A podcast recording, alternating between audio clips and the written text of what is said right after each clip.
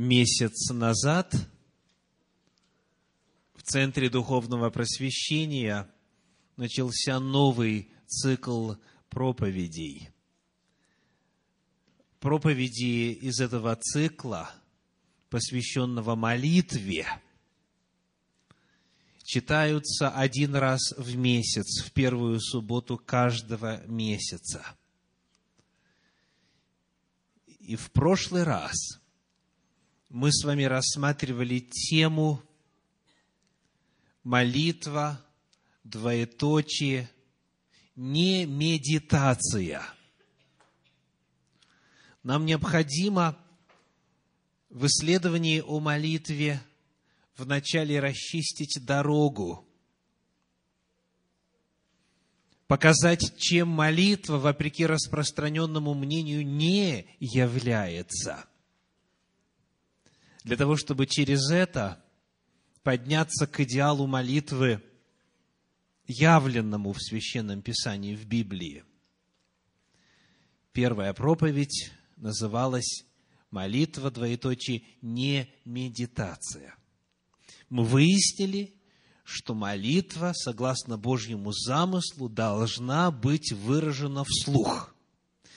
Пусть даже шепотом, но это именно, как говорит Слово Божье, жертва уст, не жертва мысли или мозга. Молитва должна быть выражена вслух. Молитва – это не медитация, не размышление. В этом ее отличие. И вот здесь естественным образом появляется вопрос. Означает ли это, что Бог не слышит так называемую молитву сердца? Когда человек безмолвно, беззвучно, мысленно обращается к Богу. Как бы вы ответили на этот вопрос? Мы находим в книге Псалтирь в 138 главе, в первых четырех стихах следующие слова. Псалом 138, первые четыре стиха. «Господи, Ты испытал меня и знаешь. Ты знаешь, когда я сажусь и когда встаю. Ты разумеешь помышления мои издали. Иду ли я, отдыхаю ли, Ты окружаешь меня» и все пути мои известны тебе. Еще нет слова на языке моем, ты, Господи, уже знаешь его совершенно. 138-й псалом, передавая слова Давида, совершенно определенно свидетельствует нам о том, что помышления наши Бог знает, и еще до того, как мы отверзаем уста, Слово наше, еще не звучащее на языке, Бог знает как совершенно. Конечно же, Бог знает, что вы Ему сейчас сообщаете, не отверзая уст. Конечно же, Он мысли наши знает. Он знает предложения, которые мы только готовим в уме к озвучиванию. И Он слышит и ту молитву, которая не произнесена вслух. Это должно быть самоочевидно. Речь идет о другом.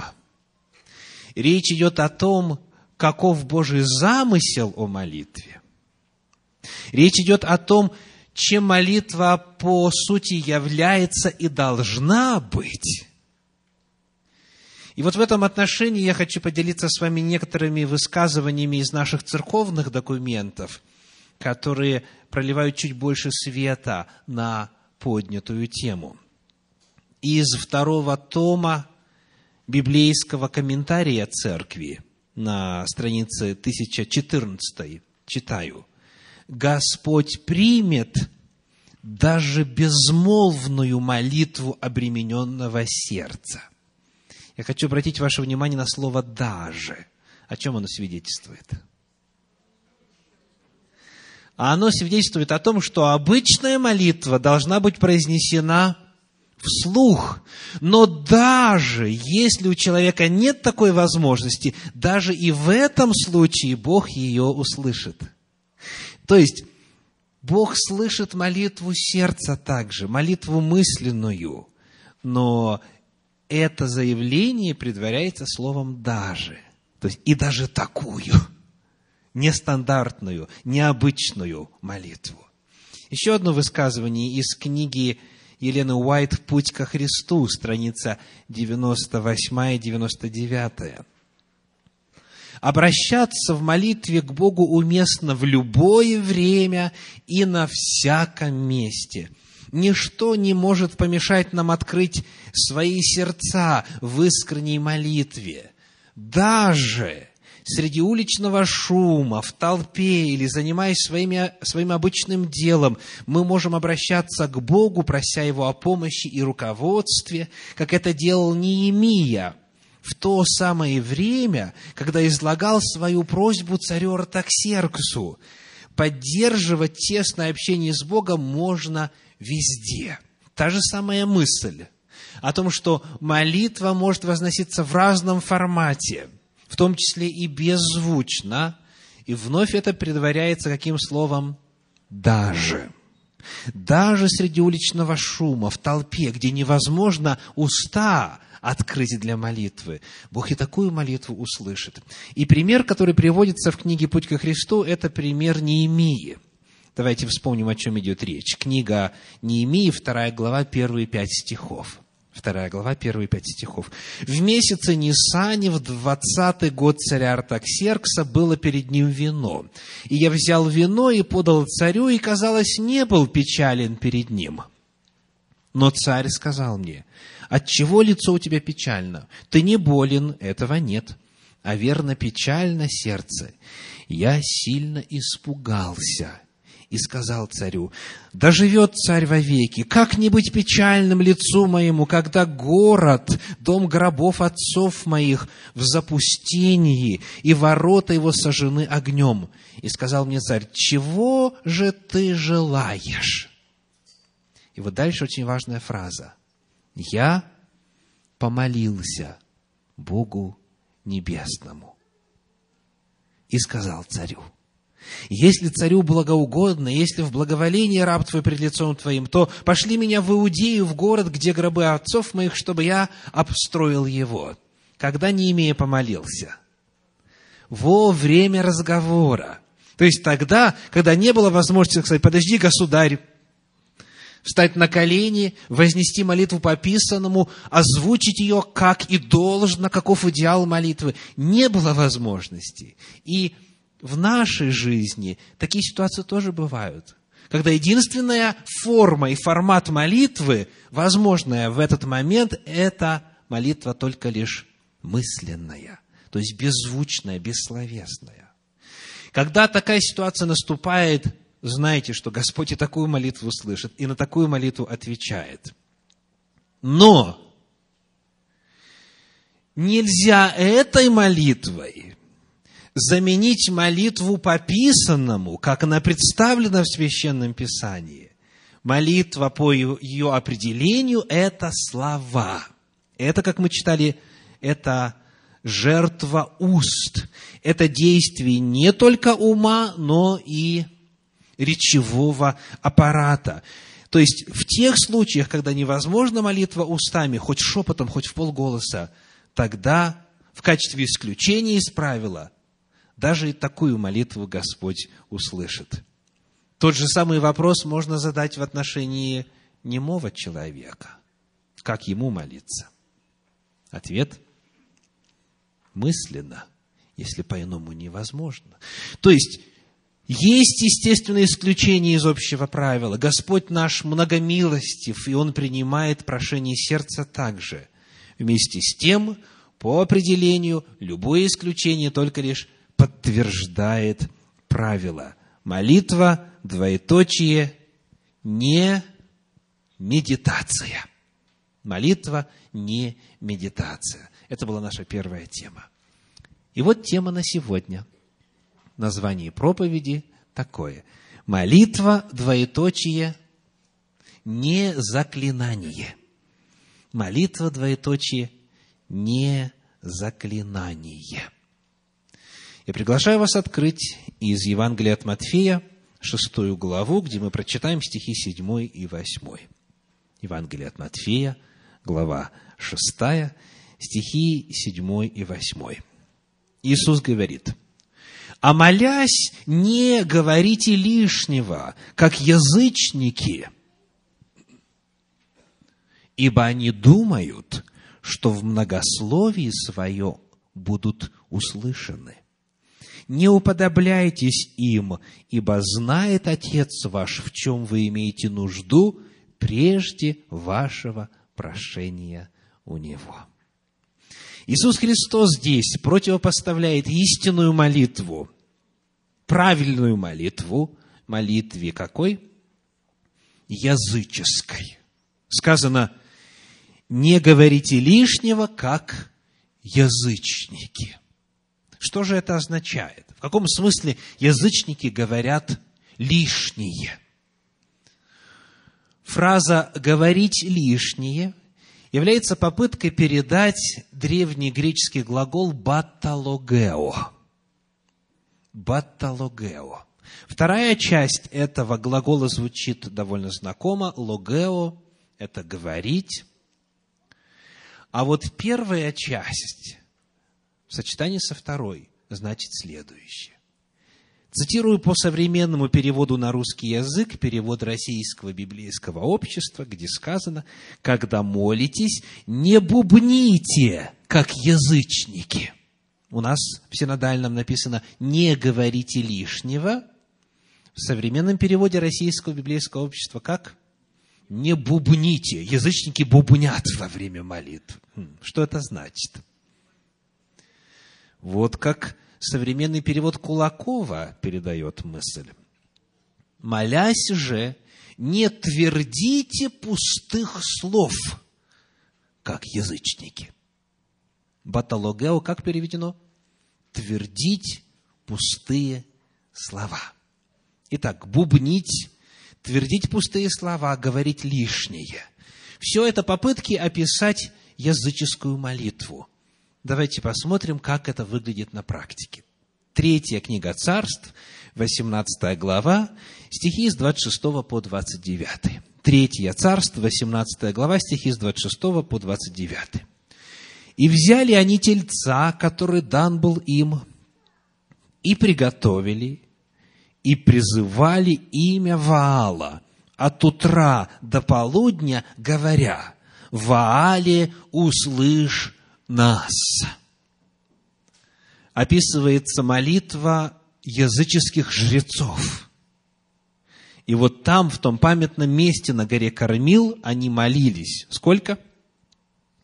С утра до полудня. И что говорили? одну фразу. «Ваале, услышь нас! Ваале, услышь нас! Ваале, услышь нас! Ваале, услышь нас!» С утра до полудня. Представляете? Далее. Но не было ни голоса, ни ответа. И скакали они у жертвенника, который сделали. В полдень Илья стал смеяться над ними и говорил, кричите громким голосом, ибо он Бог, может быть, он задумался, или занят чем-либо, или в дороге, а может быть и спит, так он проснется. И стали они кричать громким голосом, и кололи себя по своему обыкновению ножами и копьями, так что кровь лилась по ним. Прошел полдень, они все еще бесновались, до самого времени вечернего жертвоприношения, но не было ни голоса, ни ответа, ни слуха. Почему язычники одно и то же самое слово, одну и ту же самую фразу повторяют без устали на протяжении такого длительного времени? Потому что языческая молитва по своей природе – это заклинание. Суть молитвы в язычестве заключается в том, чтобы произносить правильные слова.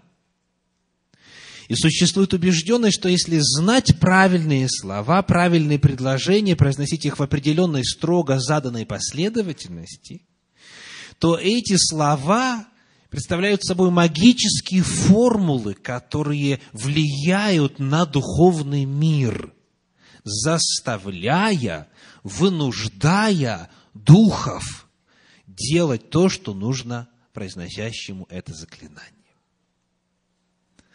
Язычники именно много слов произносят, но не в том смысле, что их молитва длинная ввиду большого рассказа их ситуации Богу, а в том, что одни и те же фразы по заученному они повторяют многократно, ибо молитва в язычестве мыслится в первую очередь как заклинание. Еще один пример. Книга Деяний апостолов, 19 глава, стихи с 23 по 28 и затем 34. Деяния апостолов, 19 глава, с 23 по 28 и 34. Во время, в то время произошел немалый мятеж против пути Господня, ибо некто серебряник именем Дмитрий, делавший серебряные храмы Артемиды и доставлявший художникам немалую прибыль, собрав их и других подобных ремесленников, сказал, «Друзья, вы знаете, что от этого ремесла зависит благосостояние наше. Между тем вы видите и слышите, что не только в Ефесе, но почти во всей Асии этот Павел своими убеждениями совратил немалое число людей, говоря, что делаемые руками человеческими не суть боги – а это нам угрожает тем, что не только ремесло наше придет в презрение, но и храм великой богини Артемиды ничего не будет значить, и испровергнется величие той, которую почитает вся Асия и Вселенная. Выслушав это, они исполнились ярости и стали кричать, говоря двоеточие. Вот языческая молитва. «Велика Артемида Ефесская». 34 стих. «Когда же узнали, что он иудей, то закричали все в один голос, и около двух часов кричали. Велика Артемида Ефесская». Так какова молитва язычников? Они повторяют одну и ту же фразу, которая считается магической, которая воспринимается как способ воздействия на духовный мир. И чем больше ты это произнесешь, заученную, строгую последовательность слов, тем эффектнее почитается мера воздействия на духовный мир. Вот в чем причина языческой молитвы. Вот в чем смысл языческой молитвы. Вот природа языческой молитвы. Это заклинание – Обратимся к словарям. Что означает слово «заклинание» по сути, с точки зрения динамики этого действия? Я читаю, цитирую из энциклопедии Югория. Написано. Заклинание – это устный текст заданной формы для магического воздействия на какой-либо объект – тесно связана с ритуальными действиями. Основная черта – четкая структура и неизменяемость устного текста. Поскольку магическая сила приписывается не только самим словам, но и порядку их произнесения – к заклинанию тесно примыкают заговоры, нередко исследователи ставят между этими понятиями знак равенства, и молитвы – Последние, то есть молитвы, вот здесь очень важное различие сейчас будет дано. Молитвы носят смысл просьбы, не обязательной к исполнению духами. Заклятия, напротив, должны действовать на сверхъестественных существ даже помимо их воли. Так вот, главное различие. Заклятие, по мировоззрению язычников, это магические слова, которые действуют на духовный мир, располагая его действовать во благо тому, кто произносит эти слова, даже если эти духи иного мнения, то есть заклинание по своей природе должно действовать безотказно. Вот главное отличие. Первое – это заученный текст. У заклинаний всегда заученный текст.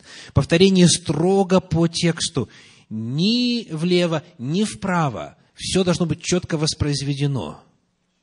Второе отличие заклинания – это вера в силу именно такого набора и последовательности слов.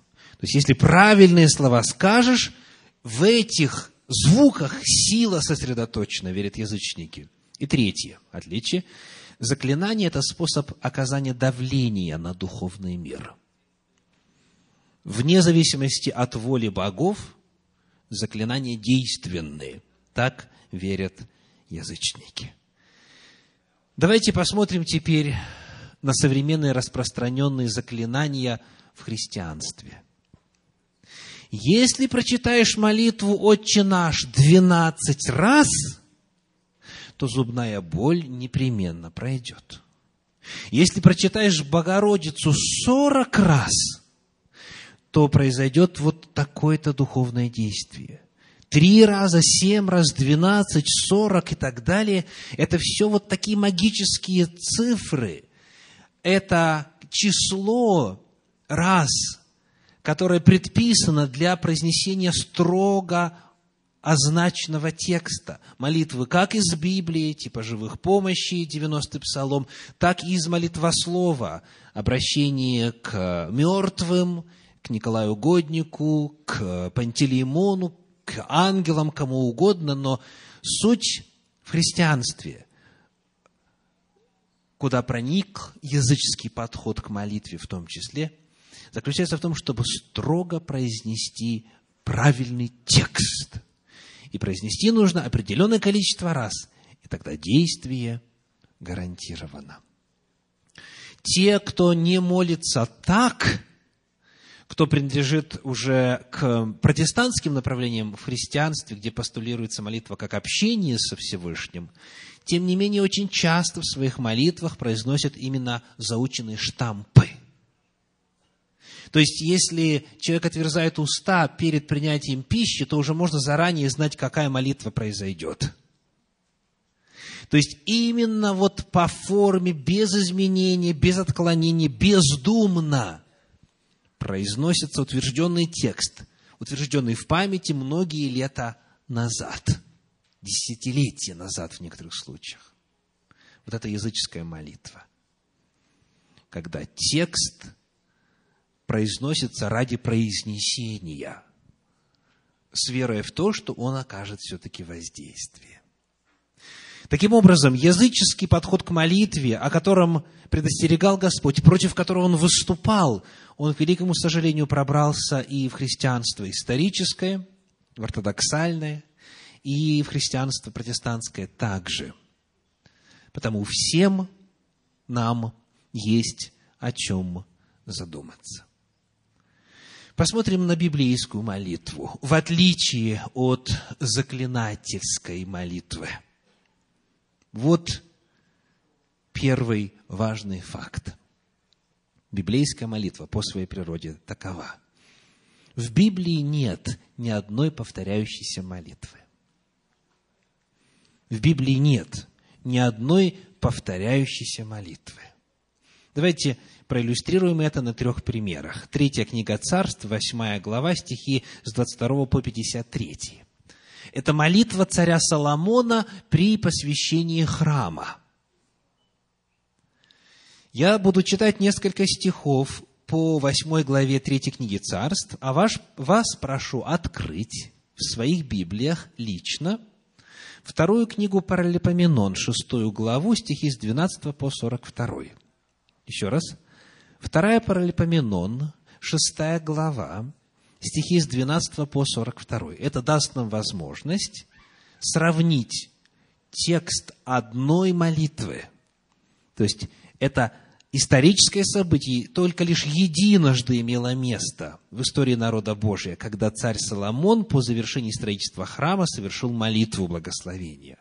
И вот эта одна молитва передана в двух книгах. В третьей книге Царств, в восьмой главе, и во второй книге Паралипоменон, в шестой главе. Успели открыть? Вторая Паралипоменон, шестая глава, с 12 стиха по 42. Я буду читать по восьмой главе третьей книги Царств, и мы с легкостью обнаружим для себя этот важный факт, а именно в Библии нет повторяющихся молитв. Читаем. И стал Соломон перед жертвенником Господним впереди всего собрания израильтян, и воздвиг руки свои к небу, и сказал, «Господи Боже Израилев, нет подобного Тебе Бога на небесах вверху и на земле внизу. Ты хранишь завет и милость к рабам Твоим, ходящим пред Тобой всем сердцем своим. Ты исполнил рабу Твоему Давиду, отцу моему, что говорил ему, что изрек Ты устами Твоими, то в сей день совершил рукою Твоею. И ныне, Господи Боже Израилев, исполни рабу Твоему Давиду, отцу моему, то, что говорил Ты ему, сказав, не прекратится у тебя перед лицом моим сидящий на престоле Израилевом, если только сыновья твои будут держаться пути своего, ходя предо мною так, как ты ходил предо мною. И ныне, Боже Израилев, да будет верно слово Твое, которое Ты изрек рабу Твоему Давиду, отцу моему, и далее. Что вы обнаружили? Разные слова. Те же самые мысли – но способ выражения мыслей разный.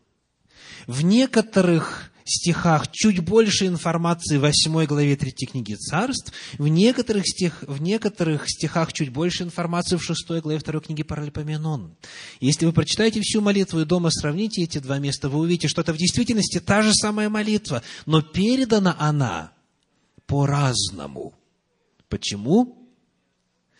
Господь показывает нам, что для Него намного важнее смысл произносимого, чем форма произносимая.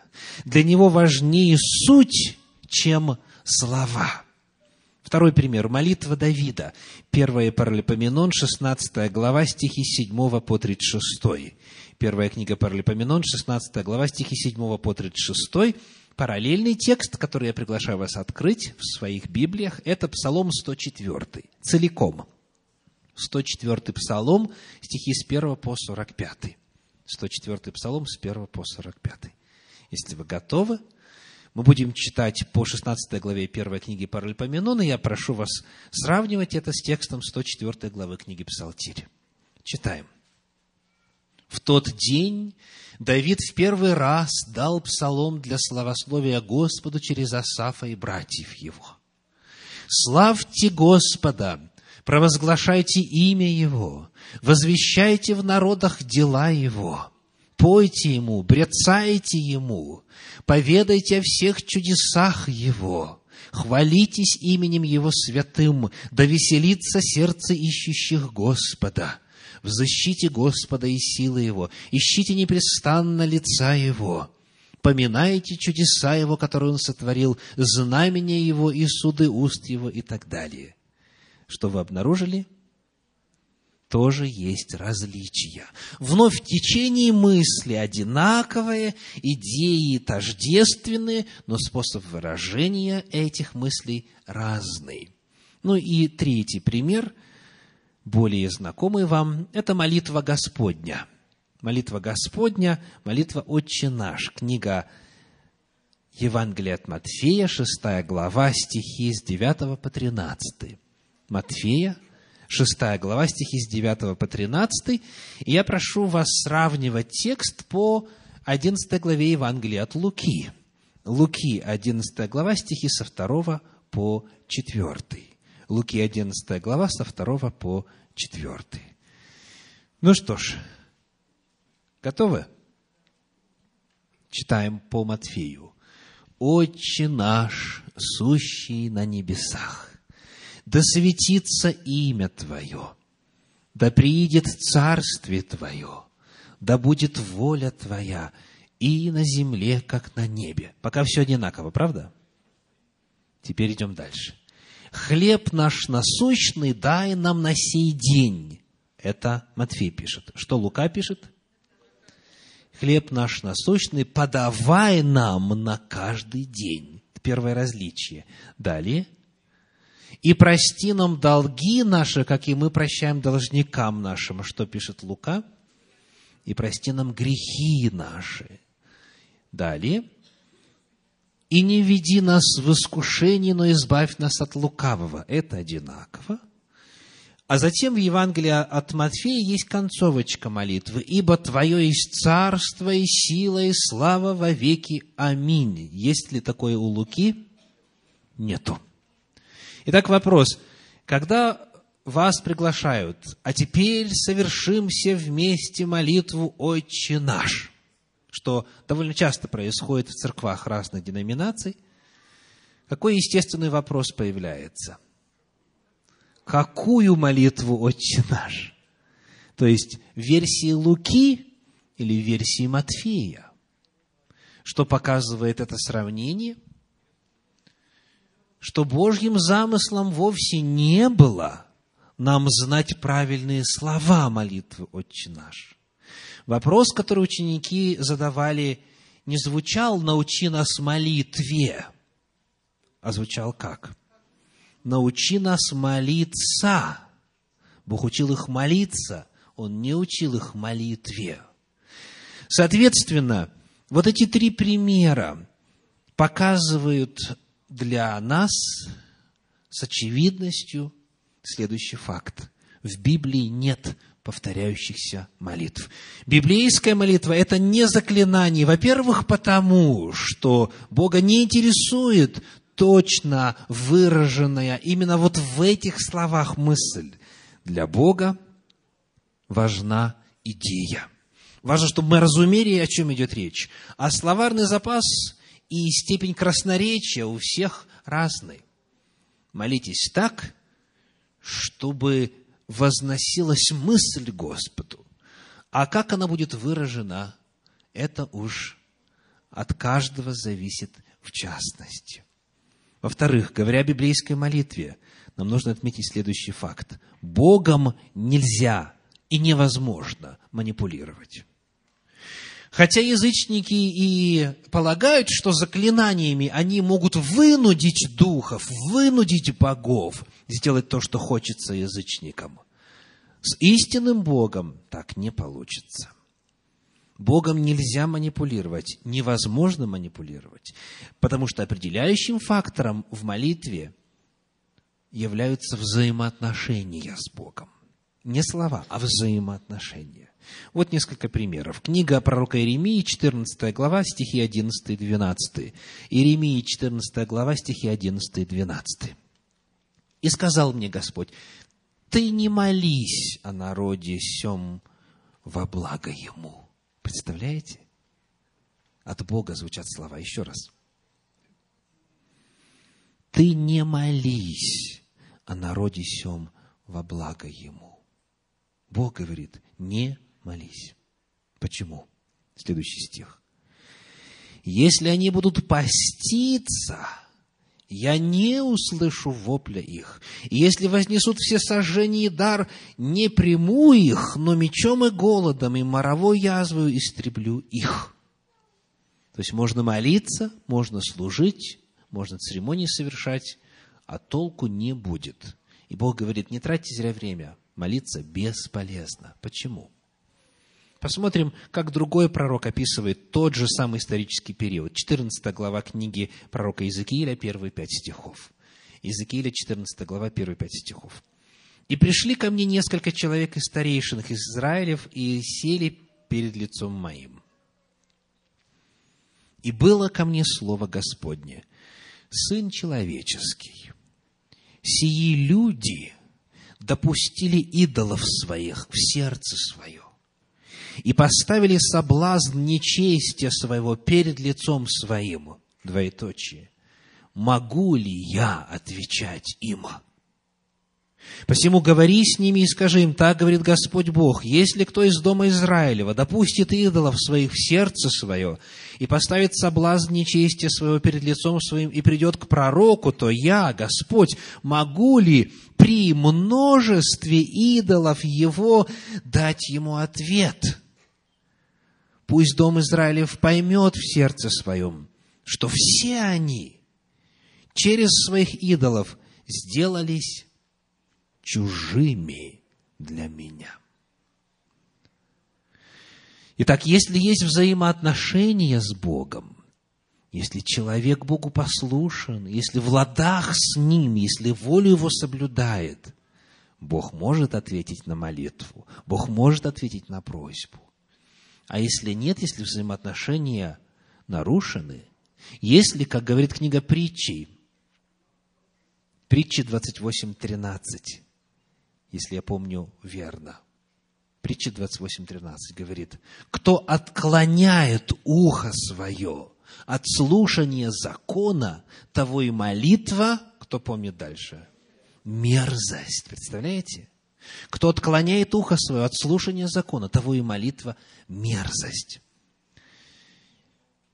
Истинная молитва, молитва, открывающаяся в Священном Писании, это не заклинание, во-вторых, потому что Богом манипулировать нельзя. Какие бы слова человек ни говорил, самые красивые, самые высокопарные, самые складные, не текст и содержание молитвы, а взаимоотношения с Богом определяют ее успех. И, наконец, в-третьих, говоря о библейской молитве, означает ли это, что нельзя молиться по записанным текстам? Конечно же, не означает. Можно. Скажите, что представляет собой книга Псалтирь, по сути?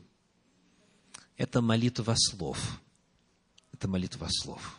Там записано много молитв отражающих разное состояние ума, разное состояние сердца, написанных в разных обстоятельствах. И эти молитвы дают нам большую помощь в обучении принципам молитвы. Записанные молитвы помогают в обучении молитве.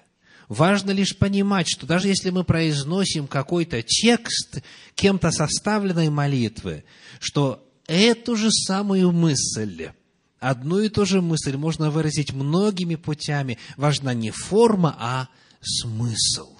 Поэтому, учась молиться на основании Библии или иных красивых, глубоких текстов молитв, собранных за историю взаимоотношений человека с Богом, будем помнить, что суть здесь не в словах, а в мыслях, которые возносятся Господу устами и, главное, в взаимоотношениях с Господом. Молитва, двоеточие, не заклинание. Потому молитесь своими словами. Нет здесь в зале ни одного человека. И среди тех, кто будет смотреть эту запись и слушать ее, даже если вы ни разу не молились, нет ни одного человека на земле, который не умеет молиться. Если умеешь говорить, значит, умеешь молиться. Неважно, в какую ты форму облечешь эти слова. Бог учит. Молитва – это не заклинание. Молись своими словами. Обращайся к Господу. Будь в добрых взаимоотношениях с Ним. И ты можешь рассчитывать на Божий ответ. Аминь.